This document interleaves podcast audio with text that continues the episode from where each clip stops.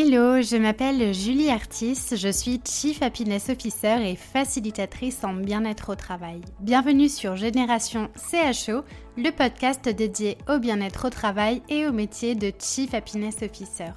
J'ai lancé ce podcast dans le seul et unique but de vous aider à devenir acteur du bien-être au travail.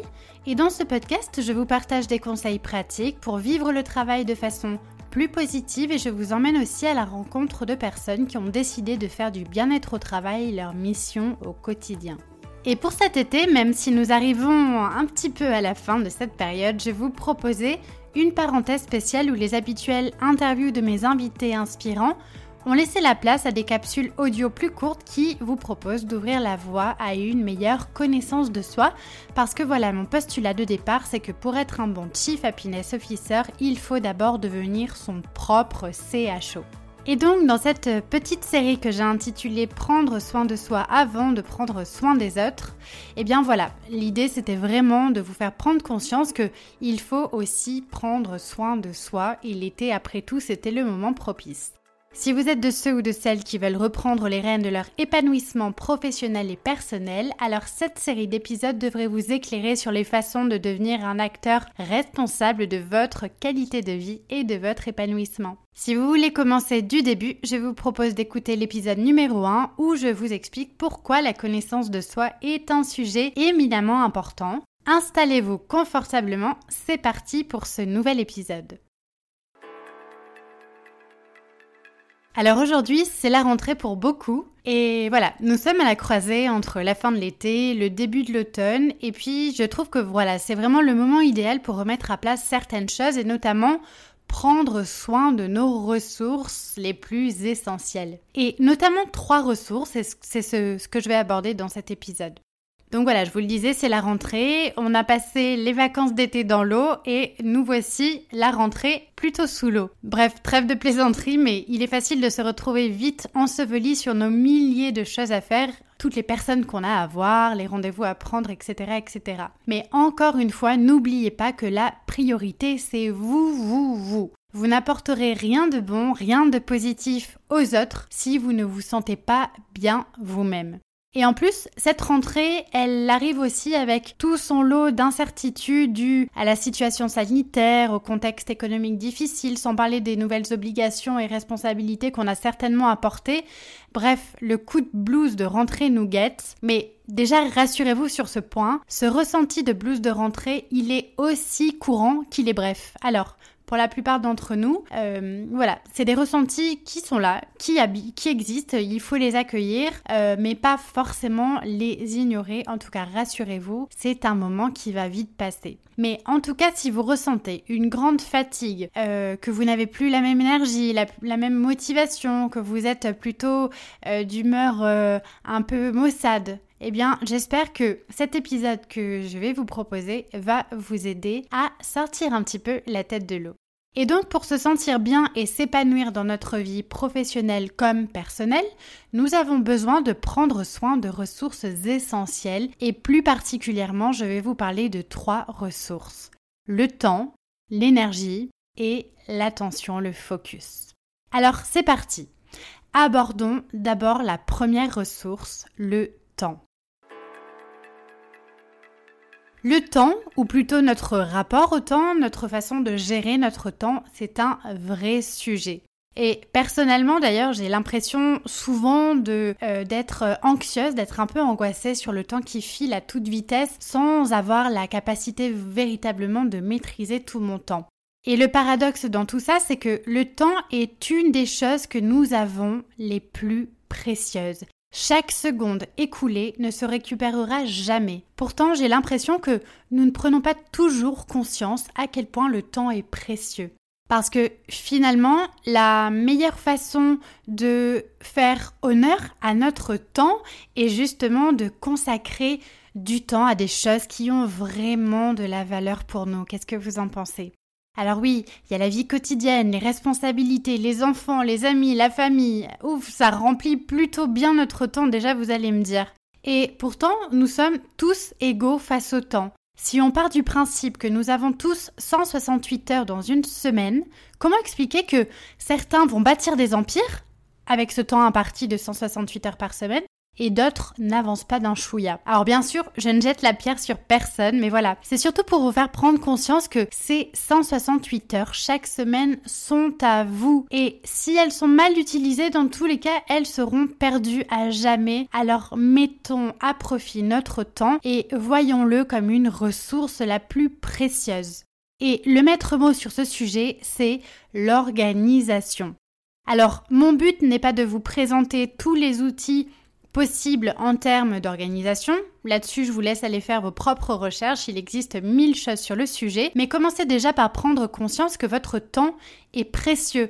Et organisez-vous peut-être en vous basant sur euh, la fameuse matrice bien connue euh, qu'on appelle aussi la matrice d'Eisenhower qui permet de prioriser en vous listant toutes ces choses à faire qui vont soit être urgentes et importantes, urgente mais pas importante, ou alors importante mais pas urgente, ou encore ni importante ni urgente. Et je vous invite pour chaque action, vous faites une petite liste. Pour chaque action, voilà, placez un petit peu toutes ces actions dans cette matrice-là et fixez-vous une deadline, élaborez un rétro-planning pour achever sereinement votre to-do list par ordre de priorité. Ça vous évitera une montée de stress et ça vous fera gagner beaucoup de temps.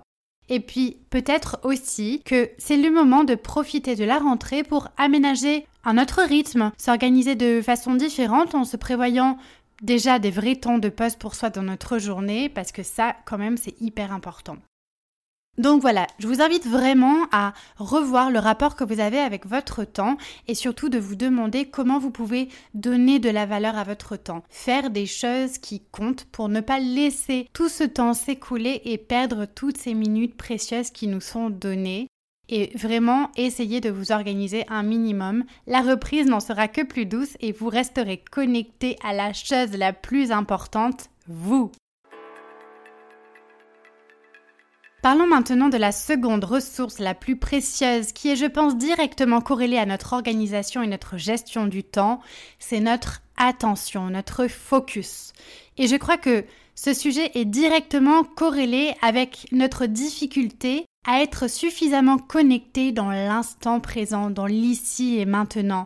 Je ne sais pas vous, mais personnellement, il m'arrive parfois d'avoir des difficultés à hum, être vraiment connecté à l'ici et maintenant parce que voilà, mon mental fait que je vais ruminer, je vais me projeter dans tout ce qu'il y a à faire, me projeter dans l'avenir, dans l'incertain ou ruminer des choses du passé qui sont déjà passées. Et Parfois, euh, j'ai du mal à me concentrer, je me sens dispersée, euh, le moindre bruit, la moindre sollicitation vont totalement accaparer mon attention et mon focus pour m'empêcher de me concentrer sur les choses qui comptent vraiment. Et il faut vraiment voir notre mental comme un hamster en cage, on va dire, qui mouline, mouline, mouline dans sa roue. Et le problème, c'est que bien souvent, nous devenons esclaves en quelque sorte de ce mental. On le laisse nous guider dans nos pensées, dans des sujets qui ne sont pas prioritaires, et donc il faut stopper ces euh, automatismes. Alors, je sais pas vous, mais j'imagine que ça vous est déjà arrivé, par exemple, de vous atteler à, je sais pas, rédiger une lettre importante euh, pour votre travail, par exemple, et vous rendre compte que d'un seul coup, il fallait faire tourner la machine à laver, et donc vous quittiez votre tâche vraiment importante et prioritaire pour aller vous occuper du linge. Vous voyez ce que je veux dire? Donc voilà, là, ça, c'est un problème d'attention, c'est un problème de focus. Et le problème, c'est que plus vous dispersez votre attention et votre focus et plus vous perdez d'énergie à vous investir dans ce qui compte vraiment pour vous. Dans un épisode précédent, je vous parler du pouvoir de l'intention. Poser une intention pour chaque chose que l'on démarre, c'est hyper important. Alors, quand vous voyez votre attention et votre focus se disperser, alors repensez vraiment à l'intention que vous avez posée et rappelez-vous pourquoi c'est important pour vous de vous investir dans tel ou tel sujet. En clarifiant nos intentions, nous renforçons notre capacité de concentration. Et notre concentration, notre attention, notre capacité à avoir du focus pour les choses qui comptent vraiment pour nous sont autant de ressources à cultiver au quotidien. Venons enfin à la troisième ressource importante que je voulais partager avec vous dans cet épisode, c'est notre énergie. Notre énergie nous permet de déplacer des montagnes, d'accomplir des projets qui nous sont chers. Notre énergie nous permet d'être dans le mouvement à tout instant. Mais alors qu'est-ce qu'il se passe quand nous n'avons pas cette énergie? Et eh bien forcément, on va procrastiner, on va stagner, on va avoir du mal à se projeter, à avancer, et on va même déprimer, on va perdre euh, de la confiance en soi, on va perdre notre estime de nous-mêmes. Et c'est pour ça que prendre soin de soi et de son énergie, c'est fondamental. Et ça commence par bien dormir, bien manger et bien bouger, je ne vous apprends rien. C'est le B à bas, tout le monde le sait, mais est-ce qu'on le fait vraiment? Et d'ailleurs, moi la première, je passe mon temps à me dire que il faut que je me couche plus tôt le soir, mais c'est dur, j'ai du mal et pourtant je sais que ça va avoir l'heure à laquelle je me couche le soir va avoir un impact fondamental sur mon niveau d'énergie le lendemain et donc sur ma capacité à vraiment m'impliquer dans les choses.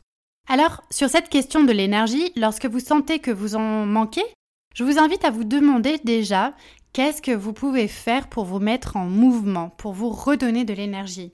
Ça peut par exemple euh, se mettre à danser, chanter, aller marcher, euh, se balader en nature. À vous de trouver là ou les ressources qui vous permettent de vous sentir en énergie. Et dans le travail aussi, c'est pareil. Demandez-vous quelles sont les tâches qui me donnent de l'énergie, qu'est-ce qui me fait me sentir bien, fier de moi et comment je peux faire en sorte dans mon quotidien professionnel de multiplier ce genre de tâches qui me, qui me stimulent, qui, me, qui nourrissent finalement cette énergie. Si vous aviez le pouvoir de changer quelque chose dans votre comportement, là tout de suite, pour avoir plus d'énergie au quotidien, qu'est-ce que ça serait? Je vous laisse réfléchir à cette question.